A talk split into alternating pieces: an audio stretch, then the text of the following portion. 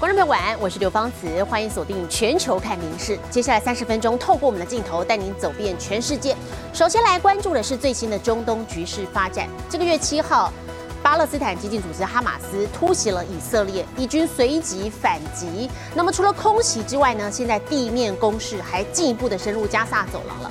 目前分成两线往加萨推进。部分的队伍已经到加萨的市郊区，也切断了连接南北往来的主要干道。期间也救出了一名遭到哈马斯挟持的以色列女兵。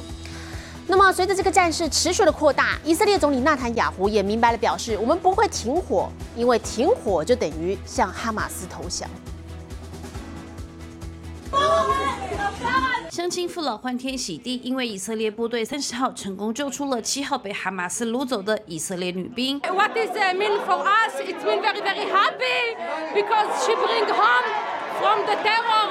以色列宣布启动战争第二阶段后，地面部队也配合着空袭持续挺进。分析说，三十号以军至少兵分两路上下夹击，明显是要包抄加萨市，而其中有部队已成功进入加萨市南部郊区，切断连接南北主要干道。Coming from this side, from with the coastline, that they'll have much better an opportunity to eventually surround what's going to be Gaza City here as.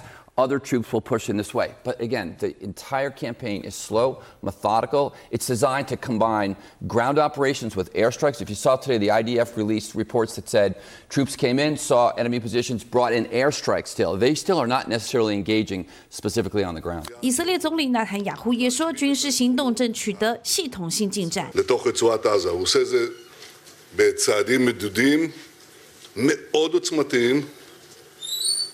תוך התקדמות שיטתית צעד אחר צעד. لم تنجح إلا في بعض المناطق المحدودة في دخول بعض الأمتار القليلة داخل حدود قطاع غزة. 国际社会则是几乎人道停火，但纳坦雅胡说，现在正是开战时刻，重申不可能停火，否则就是跟哈马斯投降。Just as the United States would not agree to a ceasefire after the bombing of Pearl Harbor or after the terrorist attack of 9 11, Israel will not agree to a cessation of hostilities with Hamas after the horrific attacks of October 7th. Calls for a ceasefire are calls for Israel to surrender to Hamas. 从黑夜到白天，以军持续空袭。哈马斯则说愿意释放所有人质，交换关在以色列的巴勒斯坦囚犯。但纳坦雅胡对此不松口，只说会尽力抢救人质，并消灭哈马斯。民事新闻综合报道。而随着我们刚才看到以色列在加萨的地面攻势持续的扩大，他们也要求居民要撤离。好，但是先前被要求撤离的这些民众还在逃命的路上，当中包含了我们有为您报道过的一名美国有线电视新闻网 CN 驻加萨的记者，他惜家带眷的逃离过程当中呢，他也采访记录下来。那么最近他发现加萨的空袭越来越频繁了，他开始教导孩子如何煮饭等等的生存技巧，以免自己丧命，小孩。没人照顾。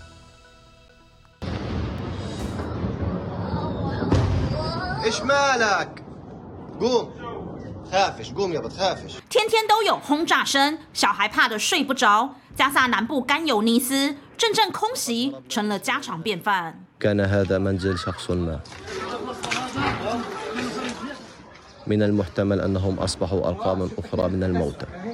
这名 CNN 加萨记者达曼。原本要往南逃到拉法关口，却发现没办法从关口离开，又折返北上。而最近以色列在加萨的地面攻势扩大，甚至已经挺进到加萨市郊区。他发现轰炸越来越频繁，决定要孩子跟着自己一起煮饭，学习生存技巧。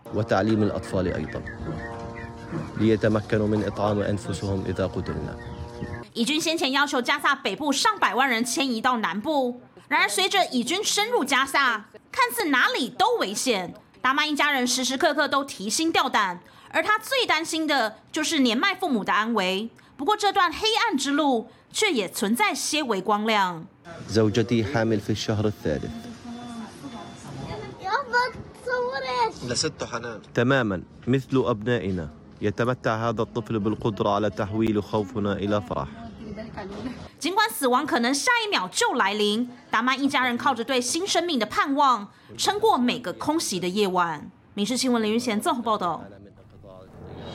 而随着以色列持续的扩大反击，现在全球也激起了反犹太的情绪高涨。那么，在美国好几所大学就出现了这样子的抗议事件。长春的名校康奈尔大学在上个周末更有一连串的反犹太威胁。好，校方表示说是有人在网站上发出了讯息，声称要射杀校内的犹太学生。现在校警已经展开调查，纽约州警方也加强在校内的巡逻。支持者和以色列支持者爆发肢体冲突，但这不是在加萨，而是美国路易斯安那州杜兰大学。以色列和哈马斯战火烧到美国，好几所大学都有反犹太事件。常春藤名校康奈尔大学最近网络上还出现一连串对犹太学生的辱骂讯息，甚至是性命威胁。Gonna shoot up 104 West. That's the address of the College Center for Jewish Living and the Kosher Dining Hall. No one should be afraid to walk from their dorm or their dining hall to a classroom. 尽管州长这么呼吁，但犹太学生已担忧又害怕，部分学生还吓到直接回家。目前康奈尔校警已展开调查，而纽约州警方也加强在校内巡逻。Anti-Semitic incidents in the U.S. are up nearly 400% since the Hamas terror attacks of October 7th, according to preliminary data just released from the ADL. 白宫已对美国大学校园反犹太事件表达关切，指出拜登政府正和犹太领导人讨论这些威胁， 而不止大学校园，加州比佛利山庄以及佛州等地也都出现零星反犹太事件。《民事新闻》林云贤综合报道。中国前总理李克强在这个月二十七号因为心脏病过世，他的遗体要在十一月二号于北京来火化。各地民众近来发起了多场的追悼活动，却让北京当局大为紧张，甚至还在这个北京进入了半戒严的状态。有专家就认为说，民众要借着悼念活动向当局表达不满，也代表了习近平的执政地位陷入危机。现场人山人海，全是前来哀悼的民众。中国前总理李克强二十七号因为心脏病过世，中国全国二十多个城市先后发起追悼活动，却让北京当局如临大敌。你看这些天，据说在那个花上，在那个花圈呐等等，在一些纸纸条上写的字也文字也越来越大胆，所以我觉得这事还在发酵。那当局要是清查要整的话，就会激起更多的那种反抗。河南省郑州的献花地点，甚至有民众留言写下李克强卸任前的名言：“人在做，天在看。”还有“民主自由万岁”，似乎透过追悼活动发泄对中国当局的不满，对吧？当年跟自己非亲非故的人冒着风险，那肯定他觉得值得才去。为什么值得？其实就是这习近平实在受不了了，借这个机会表达一下自己情绪。防止类似的反弹声浪，中国政府加强管制，规定进入天安门广场要事先预约，前方马路也只能骑车，禁止步行。附近还加派警力进行临检，形同进入半戒严状态。因为李克强死的比较蹊跷呢，引起大家很多猜想，那这种猜想本身对习造成很大的这种威胁。有中共军方的相关人士曾向媒体透露，习近平原本想延后发表李克强的死讯，却被反对者提前泄露，才会形成现在的不利局面。李克强的遗体早在二十七号就以专机送往北京，预计十一月二号进行火化，当天多个地区也会将办起哀悼。民新闻综合报道。而说到中国，其实这个战狼式外交一直让这个邻近的国家有所忌惮。那么，其中日本德岛县在二零二零年度曾经推出一人一平板的计划，斥资了相当于一点七亿台币来采购了一万六千五百台由中国持维所生产的平板电脑，发给县内二十九所的学校来使用。啊，但没有想到今年七月开始，却频频传出故障甚至起火的意外，至今已经有三千五百台无法使用。画面上可以看到平板的边缘整片翘起，明显已无法使用，还有起火燃烧的危险。学生每天使用这样的产品，家长实在难以放心。中高一貫のところは県がですね、あのと管轄しておりますが、そこで発火したというこういったあの話があったとき。 日本德岛县为了推广一人一平板的计划，曾在二零二零年度斥资八亿日元，相当于一点七亿台币，采购一万六千五百台由中国持维生产的平板电脑，发放给县内二十九所学校使用。没想到今年七月开始就频频传出故障甚至起火的消息，相关单位却直到十月底才首度召开记者会道歉。保護者の皆様のご心配等をおかけしておりますことに関してえまずはお詫びをいたしたいと思います。目前已有三千五百台平板电脑无法使用，高占全部的两成。研判是今年夏天气温太高，才会让电池受热膨胀。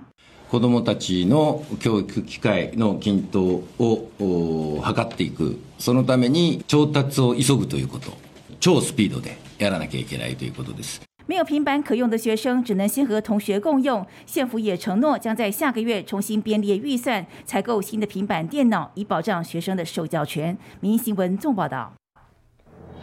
受到气候异常的影响，今年美国稻米的产量下滑，再加上最近日元贬值，本来昂贵的日本米价格变得相对亲民。很多美国跟加拿大的业者开始转而购买日本米。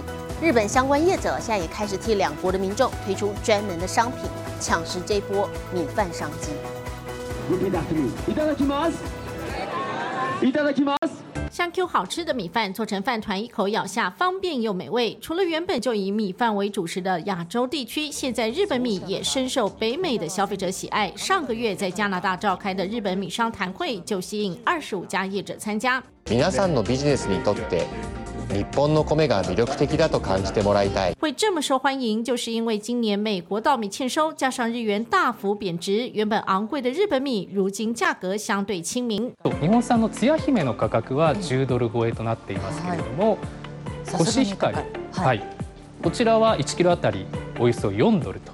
アメリカ産の多くの米との価格差が小さくなっていますよね。で中には日本産の米の方が安い安くなっているものもあるのが分かりますね。美加两国业者纷纷转而购买日本米，今年的商谈案件就增加一倍左右。为了向北美的消费者推广，日本业者也下了不少功夫。除了贩卖廉价的饭团让民众尝鲜，还推出一系列的无形米，为使用店家省下备料的时间。水さえ注げば美味しく炊けると。まあレストランなんかはオペレーションと 時間の短縮ができる千枚というのを特にアメリカでは推していきたいと。美加地区掀起一波日本米的风潮，相关业者都摩拳擦掌，准备抢食商机大饼。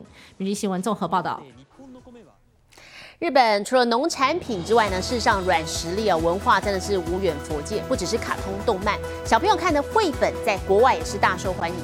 像是越南，近五六年来就翻译了一百多本日本作品。不过这也跟越南经济近来大幅成长、父母加强投资孩子的教育有关系。说故事的活动上，老师卖力念绘本，小朋友也听得好专心。Nắm cơm nắm thật chặt, nắm thật chặt. 老师用越南文讲着日本饭团，原来日本的童书绘本在越南正流行。Đây đây con thích đồng chuyện Eon, cái tiếng Nhật Bản hình trong chuyện đẹp ạ. Màu sắc tươi vui và à, dễ gây ấn tượng và ghi nhớ trong à, tâm trí của trẻ nhỏ. 到首都河内的书店一看，绘本专区当中，日本绘本也特别有人气，已经铺货两百多家书店。背后推手就是这位出版社老板，十四年前出访日本，就对当地的绘本一见倾心。内容が素晴らしい本初めて見ました。自分の子供に読んであげたいと思って、たくさん持って帰って翻訳しました。自分の子供だけだったらもったいなかった。 他回国后和日本友人共同创立公司，五年多就翻译了一百多部作品。事实上，受惠于越南经济高度增长，人均一年投资的教育花费，十年就飙涨三倍，来到六百六十二万越南盾，将近台币九千元。这位经营地产开发的女社长，卸下工作回到家，也经常特别拨空念日本绘本给孩子听。có một cái tác động rất là tích cực đến các bạn nhỏ nhà em bởi vì là kích thích cái sự sáng tạo và cái sự hào hứng của các bạn khi mà tiếp cận với những cái quyển sách, quyển truyện và em nghĩ đây là một cái nền tảng quan trọng để sau này các bạn yêu thích cái việc học hành và cái việc đọc sách. 日本童书的魅力横扫中产到富裕阶层，成为丰富孩子心灵的最佳道具。民事新闻苏涵综合报道。体坛消息来看，是 U 十八台湾队王牌投手孙艺磊，他加盟了日本职棒火腿队。 昨天在北海道主场举办记者会，除了用日语自我介绍之外，他还直夸总教练新庄刚志很帅。 那么总教练则表示，其实自己才在三天前做了一个梦，梦到孙艺磊明年明星赛之后就可以上一军，期待美梦成真。はじめまして。私は孫艺磊です。よろしくお願いします。 腼腆的用日语自我介绍，看得出来有些紧张。日前加盟火腿队的孙艺磊在日本举办记者会，也首度与总教练新庄刚志同台出现有趣互动。教练很帅，呃，很有自己的风格，我很喜欢。すごくかっこいいです。ああ、よく言われます。スタイルもすごいです。大好きです。 新庄透露，孙艺磊是他一看影片就很想网罗的选手。美国与日本总共有十支球团都在争抢，最后选择加入火腿队，让他相当开心，也不忘展现幽默风格。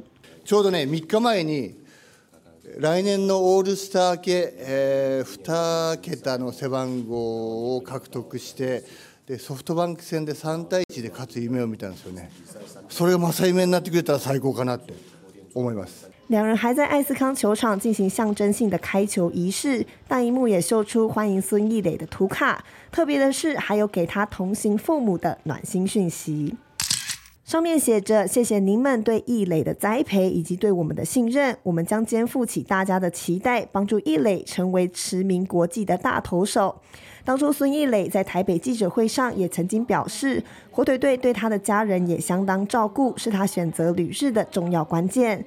日媒也同时发布合约细节，孙艺磊以玉成选手身份与火腿队签下四年合约，签约金七千五百万日元，约合台币一千六百一十六万元，年薪推定六百万日元，台币一百二十九万元。女士们综合报道。今天万圣节，美国按照过去的惯例，在白宫举办了万圣节派对，邀请民众同欢。总统拜登夫妇还亲自发放了糖果跟书本给小朋友，现场相当的温馨。美国总统拜登和第一夫人吉尔在大朋友小朋友的欢呼声中现身，白宫万圣趴正式开始。现场有爱丽丝和白兔先生，有恐龙女巫，还有蜜蜂。面对前来讨糖的小朋友，拜登弯下腰亲自发糖果。第一夫人吉尔则打扮成自家猫猫，顶着猫耳和尾巴，在一旁发放故事书。夫妇化身和蔼的阿公阿妈，十分亲民。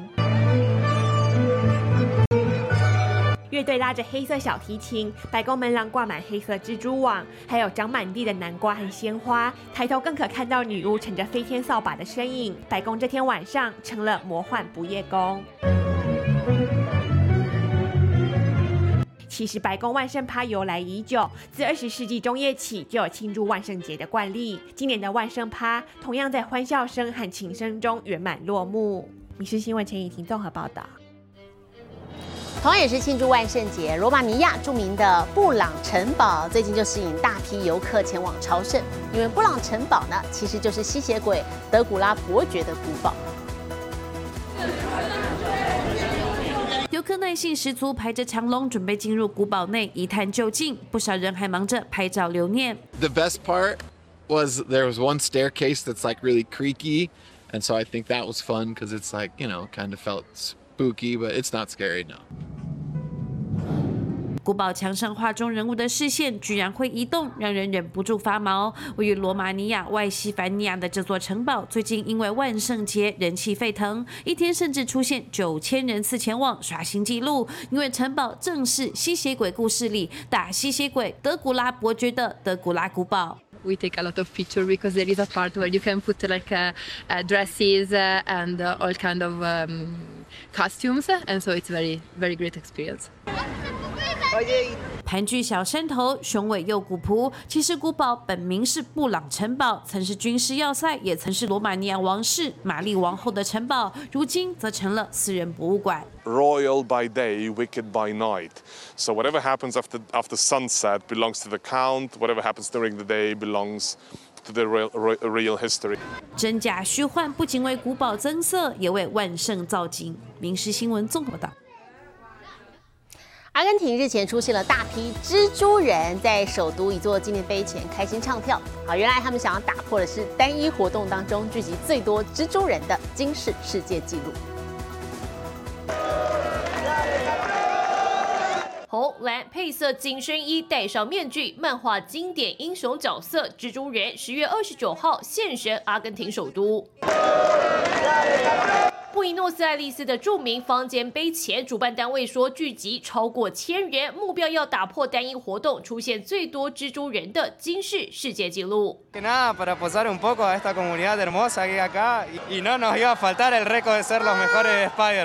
上一次看到最多蜘蛛人的公开场合是今年六月在马来西亚当时以六百八十五名蜘蛛人齐聚创下纪录。阿根廷的主办单位原本只打算召集七百人没想到比预期还多。参与者必须签名且拍照将提供给金氏世界纪录认证。而装扮全蜘蛛人也能玩创意。黑色蜘蛛人穿上阿根廷男足的球衣女性当然也能扮演。Spider-Man es un sentimiento, porque como dice el propiamente Stan Lee, cualquiera se puede poner la máscara. En mi vida significa eh, mucha personalidad, eh, porque yo sin la máscara la verdad que me da, soy muy vergonzoso y, y me da mucho, mucha libertad para poder opinar y, y expresarme. 掌控特殊能力的蜘蛛人努力体验世界，从害羞的高中生长成扛下救命责任的英雄，引起许多人共鸣。民事兄联新综合报道。紧接着是最新的国际气象，我们把时间交给 AI 主播敏熙。Hello，大家晚安，我是明视 AI 主播敏熙。今天是万圣节，大家有去变装参加活动吗？阿根廷有一千位民众扮成蜘蛛人，场面非常壮观，同时挑战最多蜘蛛人现身的世界纪录，相当热闹有趣。至于敏熙今天没有变装，因为敏熙觉得做自己也很美。接下来来看今天的国际气象相关消息。位于南美巴西和阿根廷边界的伊瓜苏瀑布，名列世界三大瀑布之一。由于巴西连日暴雨，瀑布水位比平常高出十六倍，创下史上第二高的纪录，形成难得一见的奇景。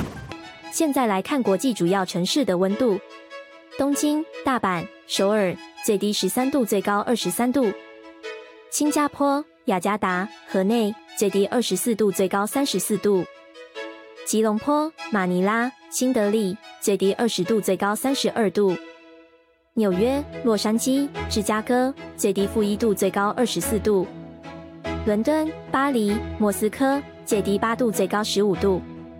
其他最新国内外消息，请大家持续锁定《民事新闻》。我是敏熙，接下来把现场交给主播。我是刘芳慈，感谢您今天的收听，也请持续收听我们各节 Podcast，带给您最新最及时的新闻。